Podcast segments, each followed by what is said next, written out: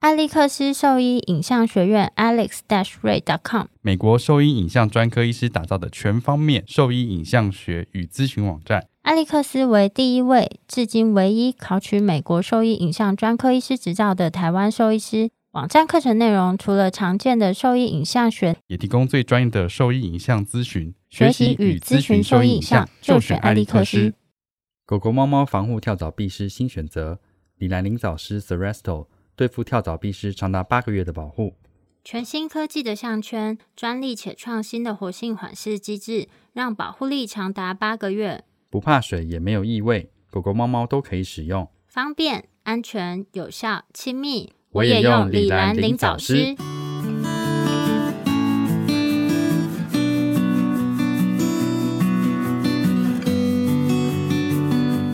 你现在收听的是 Wonder Vet Talk 超级好兽医的闲聊时间，我是兽医师林哲宇 Steven。我是兽医师肖慧珍，在这边我们会用轻松谈论的方式，带给大家一些简单而正确的小动物相关资讯，也会和大家分享一下兽医师日常发生的有趣事情。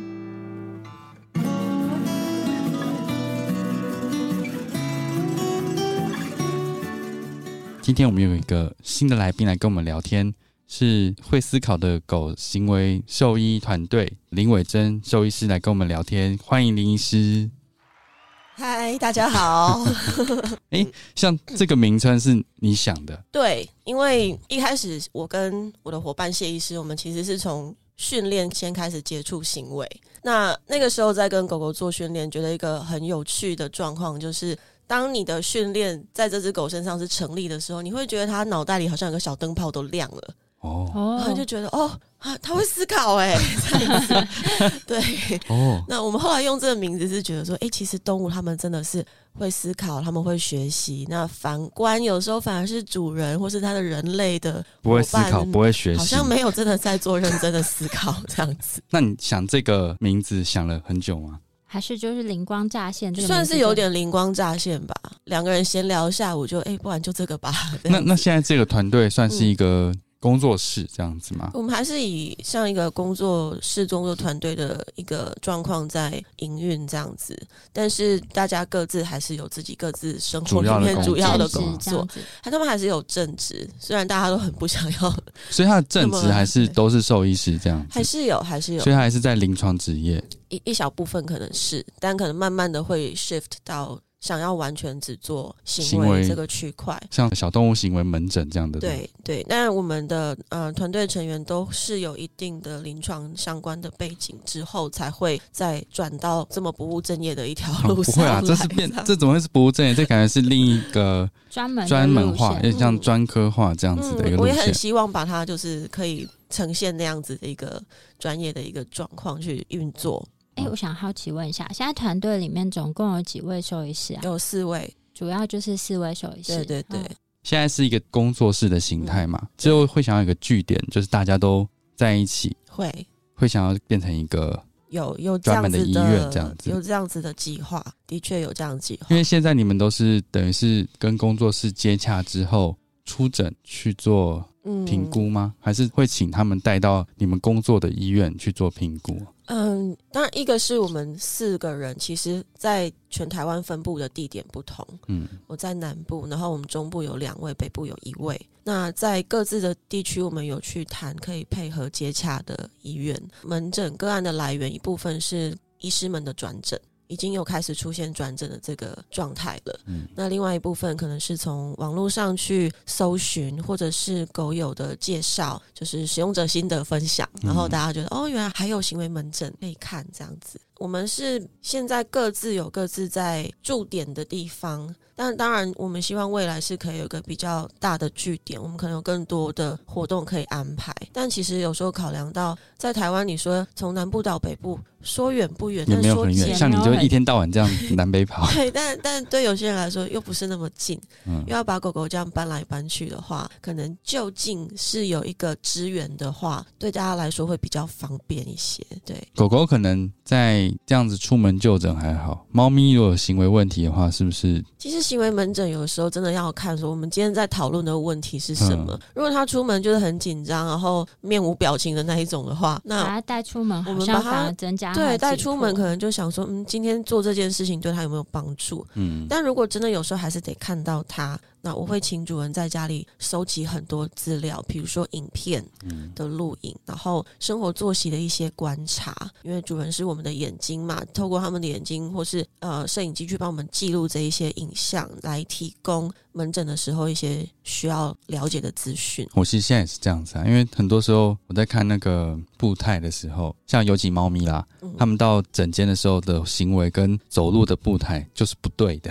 对全部都压低身体在对，匍匐或躲在一个区域，没错。然后那样子我其实比较难确定说它今天来是因为哪一个位置不舒服嗯，它、觉得哪里怪，所以它是就是要拍很多在家的影片跟活动影片让我们看，就类似像这样子。对对对，那当然有一些狗狗，它在门诊的观察可能是比较瑟缩、比较胆怯、害怕。这些狗可能原本平常面对的情况就是出门就是个问题，嗯在家里迎接陌生人也不是一个非常正常的状态。那当然，它在持续治疗的状态下，它后续回诊，我们可能会看到它，诶，它这一次来，它进入状况的速度非常快。嗯呃，我不见得要他对我摇尾或是表示友善，他可以就是安静的、冷静的找个地方趴下来休息，嗯这样也很棒，而不是很紧张的在那边。或是喷屎喷尿嗯的，，在全门诊当然不至于喷屎喷尿 嗯，但是可能就是他会陪醒，他会一直踱步，嗯，或者是一直喘气，然后有一些寻求关注的表现。但可能几次的回诊之后，会发现他来，然后就会安静的找地方休息，哦并不是因为他对这里熟悉哦，而是这只狗以前的状态是同样的地方，不管去几次，它嗯的状况都一都样。是一样。对，而是它现在不同是它来这边，它的表现是放松的。嗯，对。那想问一下林医师，因为我们自自己知道念完整个兽医系的过程，其实是几乎没有一门课是讲动物行为的，是，所以在毕业以后，怎么会有这样的契机走向这样子小动物行为兽医师的专门？的道路这样子，对啊，可能从我在美国念书的时候这段时间先讲起吧。好，嗯，因为从小就觉得我的志愿就是要做跟动物相关的事情，这样子。嗯小时候曾从经多多小，哦很小，那个还有你什么时候看到有动物星球频道，就什么时候现在还开始有不是萌吗生？这个现在还念有头。啊，现在还是有对动物就性是的我吗？很小吧，可能一二年级，这么小，对，然后就是只想要看动物相关的节目，对，然后就看到那个时候就有什么游轮、帆船，啊然后石油污染企鹅嗯啊，然后我就觉得、哇，我以后要去帮企鹅洗澡这样子。 从那个时候开始，然后后来去了美国就，呃在动物医院打工当助理这样嗯子，然后就开始接触到这个工作，觉得哇，好像很棒哎，什么什么的，然后就觉得不会说觉得累？嗯，会，我我还是会去，因为呃，学校的这些 counselor 他在帮你做 career 的 counselor 的时候，他希望你实际去接触接这个触工这作的哦真实的一面，去看看你是只是去想玩动物， 还是你是去真正的去看这个工作形态是什么样子。对，那那个时候的医师跟助理他们都非常的 nice，就是教我蛮多东西的。那我那时候觉得哇，美国的猫啊、狗啊看诊怎么都这么配合啊，没错，说坐就坐下、啊，所以空间大吧？然后把脚抬起来就抬起来，这样子然。后住院的也不会有，住院也没有也人不会在大歇吼斯大底叫我里说对啊猫来，我抽个血。对，然后头就觉得抬起来哦，好哦，好像不错这样子。对，那回来台湾之后，嗯、应该是说在我不是自愿的状况下回了台湾，哦，被绑架回来，因为我妈觉得我在美国流浪太你久说，待太久啊？对对对，就是怕那个小孩后来就就会不回来之类的。所以你是自己去，家人都在台湾。嗯，我跟哥哥一起去，但是哦哥哥大我很多，他们在学业完成之后就回台湾，然后就、嗯我一个人就在那边抵死不从这样子。 所以在我呃，我是 U C Irvine 那个 biology 的 major 毕业的，然后在我毕业后两个星期，我爸妈就带着四个行李来打包把你我，装走。 来打包来打包我在美国十年的生活。哦天哪、然后就莫名其妙回台湾。哦对，那在台湾其实是因为有家族的事业，爸爸妈妈希望我们用自己英语的能力去协助这个养我们在国外十几年的这个工作，要回来回馈这样子。嗯，对，所以第一年是在一个就是工作状态，学着怎么当一个补教界的老师这样子。哦，那那第二年就决定不行，我还是想回去念书。那因为我自己是有双重国籍的身份，所以那时候就占用了 外籍生的身份去念平科大的兽医系，就觉得哇、好棒！我终于回去念书了。那回去念完第一年我就被退学了，为什么啊？因为难怪你刚刚说很精彩坎坷，这个转折有点 大。就是、哦、很开心地念完第一年，然后在期末考最后一天，考完解剖的 最后一天，收到教务处的通知说，哎。同学，你是外籍生，那你要来缴交你的那个有点像居留证。我说他什么居留证？我有身份证。我说你怎么会有身份证？ 哦，那时候是因为我我回台湾，为了工作的方便，报账什么的，缴税啊那些，嗯所以我们就我就拿台湾身份证回来。可是这样子是不能拿外籍生的身份去哦，哦，原来对你需要要有像 student visa 那些什么东西，你才可以用那样子的名义去念。所以我在考完期末考那一天被告知，下一个学期开始我就被退学，会被除学籍，学分都不算。对，然后就说哦，我们有那个转系考跟转学考，你要赶快去考，七月二十号要考，今天七月二号，赶快去准备。 天哪，所以我我就去准备，然后去考。那当然国文就是很烂嘛，所以我、嗯我就考到了畜产系这样子。所以我就去畜产系，我还是很感激畜产系的老师。我我跟他们讲了我的故事，大家都觉得哇，怎么这么可怜呐、对啊，然后就说好了好了，那你你就在这边，然后你回去修兽医系的课，你把你第一年课再把继续学拿分完，学分重修，完第一全都年不算，完全不算，对什么解剖啊，什么细菌啊，什么所有的实验从头再来从。头再来一遍这样子。那我就跟老师们说，好，我会努力。可是第二年我考不上的话，我也不会待在畜产 系哦。这样子那第二年当然还是没考上，我就休学，然后认命的去念补习班，因为我要考那个叫什么统测嘛。哦，对这是世界二专那个，对对对对对，嗯就然后平科大是加入那个对的样子对、嗯对，那国文真的很难，就是那个文言文的对话，我看完就觉得，哎、这是两个人在讲话啊、然后下面问题就说第三个人在讲，我说第哪里有三个人，第三个人在哪里？ 那有第三个人，我找不到第三个人、o k 所以就乖乖地说好吧，那可能这个东西还是要靠补习班。嗯，嗯所以我就去补习，然后还好就考上了。对，那考上之后就很开心的，就直接再念到三年级，然后三年级其实是人生一个更大的转捩点。我以为前面已经够糟了，第三年遇到更糟的状况是，又是期末考的前两个礼拜，我发现我。胸口是疼痛，我就去做检查，我才发现我是乳癌第二期，你那时候是几岁二九，啊？对，九岁二，十九岁，对、嗯，对对对，然后就第二期，然后是恶性的，在乳房左边乳房部嗯分这样子。那事不宜迟啊，医生说你只要赶快开刀啊。嗯，对啊，然后就是直接，呃反正期末考考完了嘛，嗯对不对？有时间就是就去开刀了。 对，那去开刀完，其实它是一个很重大的手术，因为是左边全部切除，然后再做肢体的脂肪的重建，重重建建，嗯所以全身是那种无法动弹的那种状况。嗯，对，可是休养到快接近九月要开学的时候，我又觉得我这样好闲哦，我没事做，那就还是想说没关系，至少我把收医系念完再说。所以后面的大四大五，我就同时还在做后面的治疗的部分，我就再回去再继续念。可是我发现我体力真的很差，不太行这样子。其实这个事情跟我后面转跑道是有关系的，因为、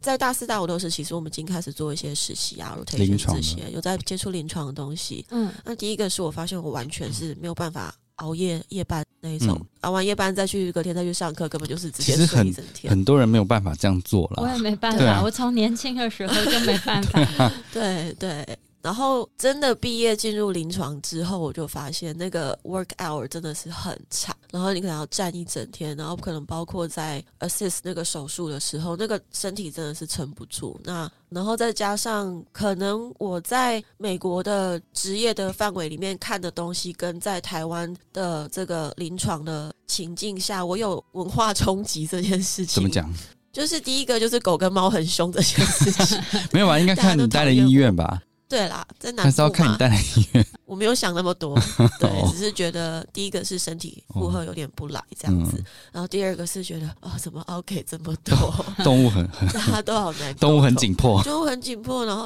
主人又是、呃都很紧，张，都很紧张，然后情对绪也蛮情绪饱波满动很的，大，对对对对对，然后如果你不知道怎么把它应对的好的话，可 能每天都爆炸。就是每天都回家都觉得很沮丧，很沮丧，就会觉得说天啊，我明天还要再做这件事情，每个礼拜这样做，我就开始怀疑说，呃我这真的适合做这临这是床在吗学校期间，还是说已经已经出出来？来了，毕业可是出来之后是刚毕业你就开始面对了，还是说刚毕业之后是从住院医师，然后有人带着你这样做的？没有，完全没有，完全没有就直接丢上去，直接丢上去了。哦，那我们很幸福哎、哎、那林医师念大学毕业是大概几年前 我是二零一二年毕业吗？毕业，那比我晚，晚一点点，所以嗯那时候我觉得，除了台大中心是相对住院医师训练是人数比较多以外，大部分的可能真的就是一出来马上就被推上最前线。对，对嗯对，我有想过，就是有不同区域的嗯差异这件事情，但其实我同时有考量到我的身体到底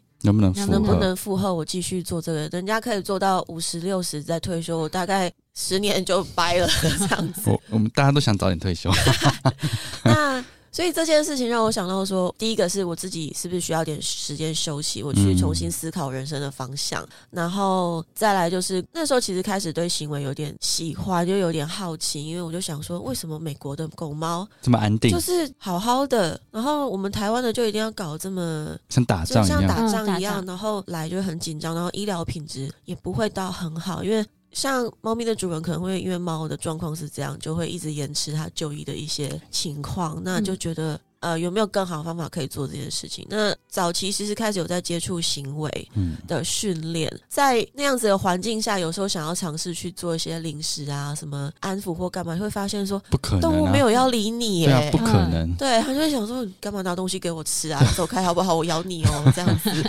对，那再来可能饲主会带一些宠物行为上面的问题来询问你，嗯，你就会发现说，哇，你回答不出来哎，然后你回答不出来，那他们会去找谁哦？他们会去找可能其他宠物领域里面相关的，比如说，嗯、饲养动物多年经验的叉叉对家长，对对对，或者是宠物用品贩卖什么的拔地什么方麻之类的，对，对就是这种东西就很多，然后就想说哇，那个人这样讲，这样对吗？然后就这样回去做，Oh my god！然后可能就出了一些状况，然后一两个月之后就再也没看到那只狗了。嗯就，想说，哎，你的狗嘞？哦，它行为不好啦，啊它都大北来教不好，我把它退回去了。退去哪？退回去收。我说，哦哦，好，哦，对。那其实就在反思说，嗯，到底有没有一个比较正常的管道是可以给饲主一个我们算是第一线他们会接触到的人，嗯，如果我们在第一线不能给予很良好的资讯的话，那他他们们只好退而求其次，选周边那些显而易见，好像可以帮助他们的管道。对、嗯对，那有时候可能是好的，有时候是不好的这样子。对，那后来在自己先停下来休息、不工作那段时间，就再去寻找更多的资源管道去上课，就开始接触到了呃 behavior medicine 这个部分，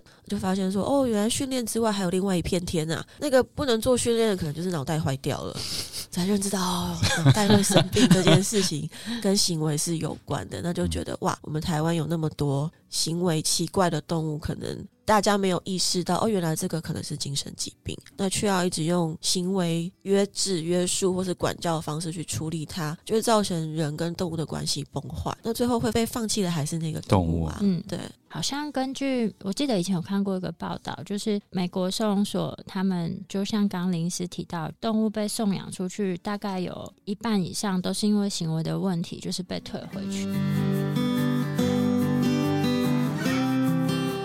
我是会思考的狗行为兽医团队的小动物行为兽医师林伟珍。你现在收听的是 Wonder Vet Talk 超级好兽医的闲聊时间，最专业的小动物知识 Podcast 频道。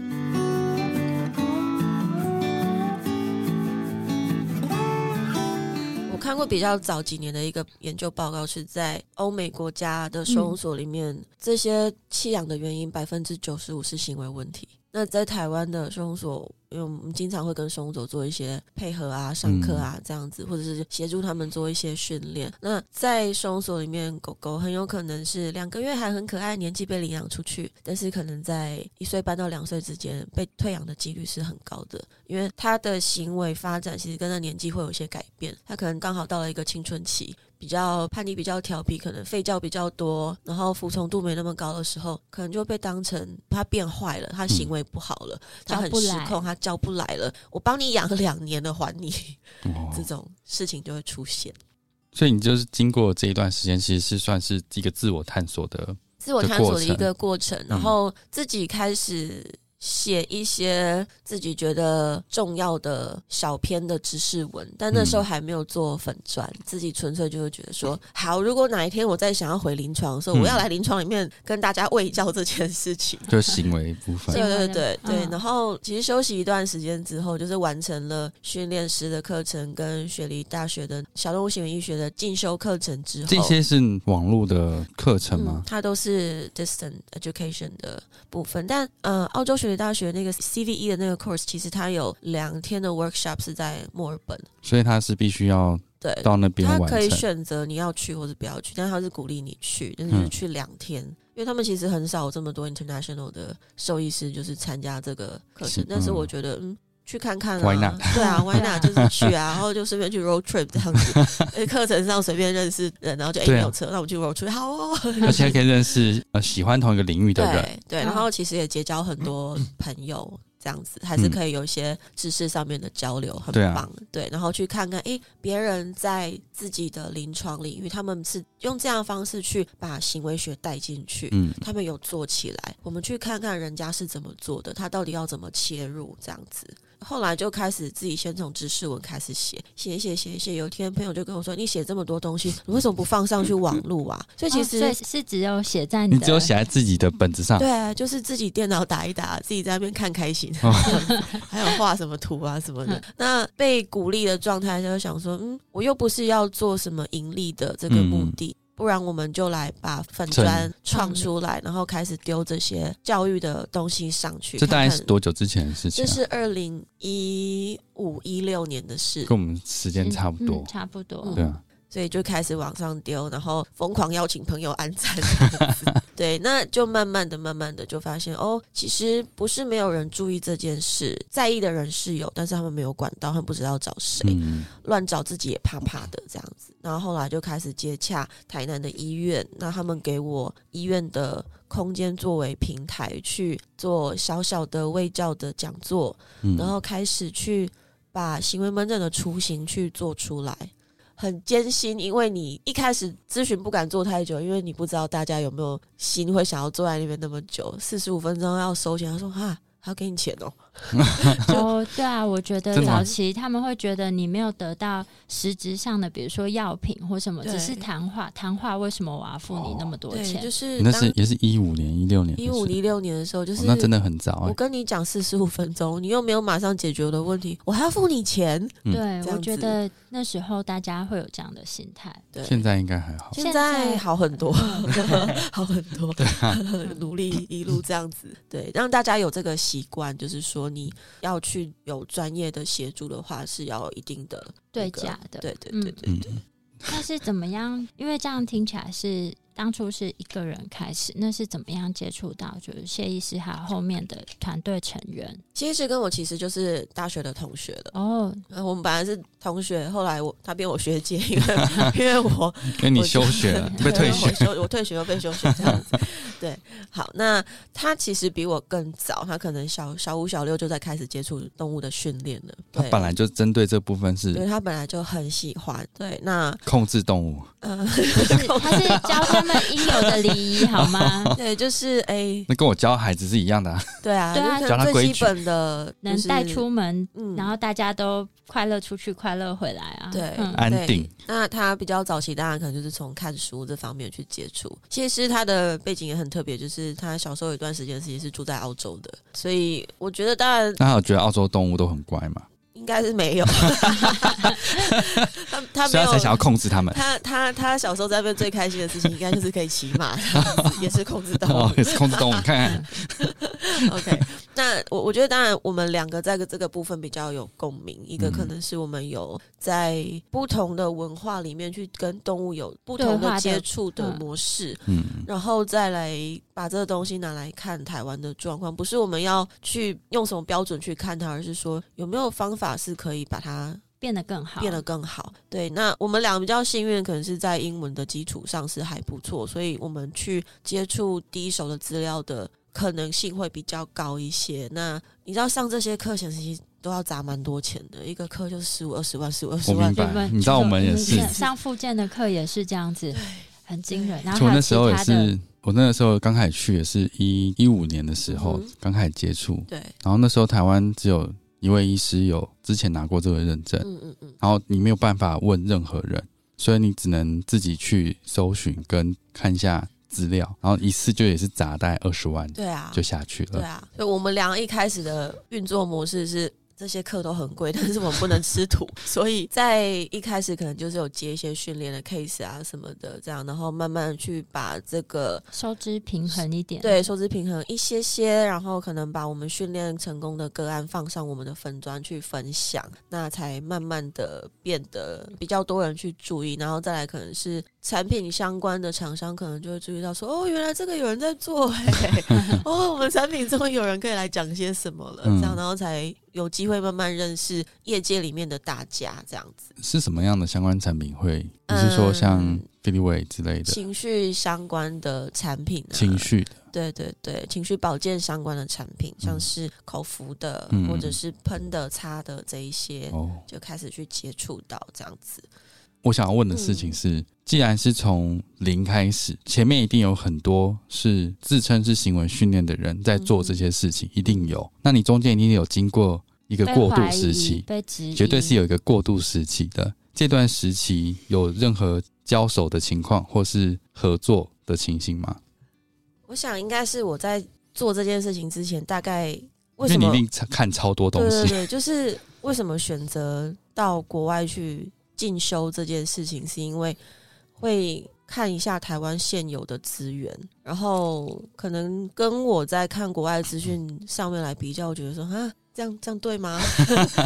这样这样可以吗？ 就跟你认知 OK 上其实是有差异的。就是你可能知道这个东西它已经不是主流了，它嗯可能是一个在 scientific 的 base 里面的东西，它已经是不再去被讨论的东西，它嗯甚至是已经被 abandon 的东西了。嗯，但怎么还会有人在做？例如说，呃，领导学、老大理论这件事情。OK，呃我我觉得这是该讲的，因为可能在很多人对于行为矫正或是学习的认知里面，很多时候主人是一开始对狗猫的行为可能没有太多的认识。我我觉得很少会有啦，对，对啊，对我觉得连那医生都不太会有了。嗯那当他们被一个行为的状态去困扰到一段时间，他受不了的时候，他当下想要的只是我要马上解决这个问题，嗯嗯所以可能会去找所谓的一堂课就见效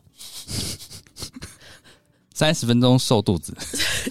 之类的，就是 这种 slogan 的这种课程，他们会很吸引人。嗯，然后去可能就是被一些比较强制啊，然后压迫性的手法去喝止行为的发生的时候，主人会觉得哦，好像立即见效哦，。原来这样做就可以哦，就是戳他、啊，不然就是扯他、啊，不然就是干嘛这样子。我可以解释一下所谓老大理论这个东西吗？ OK，哇、哦， 好， 就是 Dominance Theory，我们讲比较浅白一点，就是可能大家有在看一些 Animal Planet 还是 Discovery、嗯上面有 Cesar Milan 的这个那个节目、嗯 o k 那个 Dog Whisperer 说报告狗班对，长，狗班班长长，对对嗯对，那他可能就是比较在领导学这个派系的人，就是你要当这个狗的 leader，你要是他的 boss，你要跟狗说哦，you work for me 这样子、嗯 o k 然后他必须要服从你所有的指令，那叫你吃屎就吃 屎。之类的，对，然后可能他的节目效果一定是有一定的那种吸引人的地方、嗯 o k 但是那毕竟是节目，要拍多少个个案才会有那样子一个效果出来，谁知道？可能两百个，然后只拿两个出对来。啊，那这是第一件事情。那但是大家可能就会学。那你说要去当狗这个 leader 这个 pack theory，其实是比较早，是从一个在研究狼只行为的一个科学家，然后他一开始就是把不同没有血缘关系、不认识的狼，就是通通把人家抓回家，然后就把他们放在一个空间，要去看他们的一些互动状态。那你们都不认识，然后被关在一个地方，水跟食物跟休息的地方，可能就是那么有有限限，所以大家一定会有一些竞争或者冲突的状况，然后可能就会看到倒下来翻肚啊的那个样子，就说哦，原来服从或者是示弱就是长这样。OK，然后后来到一九七零年，有个叫 David Mack 的这个现在是全球最知名的狼子行为学家，他就说哦，以以前人这样做，要、不然我来做看看。如果做出来都一样的话，搞不好我可以出一个学说还是理论啊。嗯，所以他就做了很多，然后就发现说，哎、真的哎，他们只要在竞争的状态，有人就会翻肚哎，这样子。嗯那可能就是说，哦，大家去探讨狼这个也算是 K nine 的一个部分，他们就是有这样子一个互动状态。所以一九七零年，他可能就出了一本书，在讲达门斯这个部分。嗯，那可能被很多人拿去拜奉读为这圭样子臬嗯对他，他翻译成二十几个语言这样哦子。对，所以我想，也许某人也是看了那本书，嗯可是他们讲的是狼啊，我们在讲的是狗、哎，你也不能拿人跟猩猩这样子比嘛，对不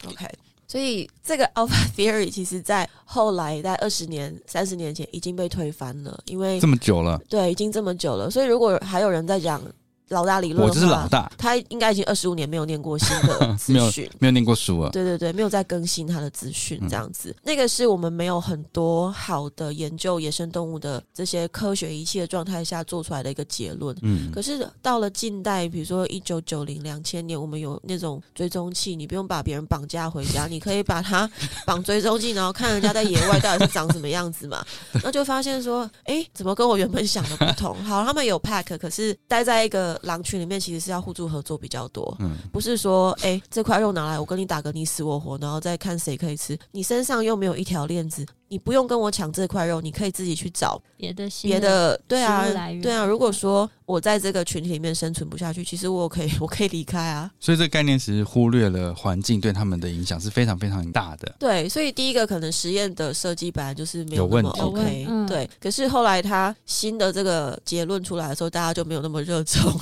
就觉得 啊不行哦，我、没有那样哦。好 对，可是延续这件事情做人，他可能已经有了一定的他的声望了分，对，嗯所以他不能那么快的去放弃他。所以这其实就是需要经过一个阵痛期或者是过渡时期，好好久，好 久，哦好久，真的好久。好久了。虽然说在台湾这个部分慢慢在调整过来，嗯可是我说真的，训练师这个抬头，不管在台湾或是在欧美国家，它其实没有一个 official 的认证 recognition，就是我们兽医师至少有个国考或什么国家嗯认证的这个标准。嗯，训练师在这部分其实严格说起来是没有的。所以我上完课就是了。你也不用上课，你可以出去说你是就你是。哦 对，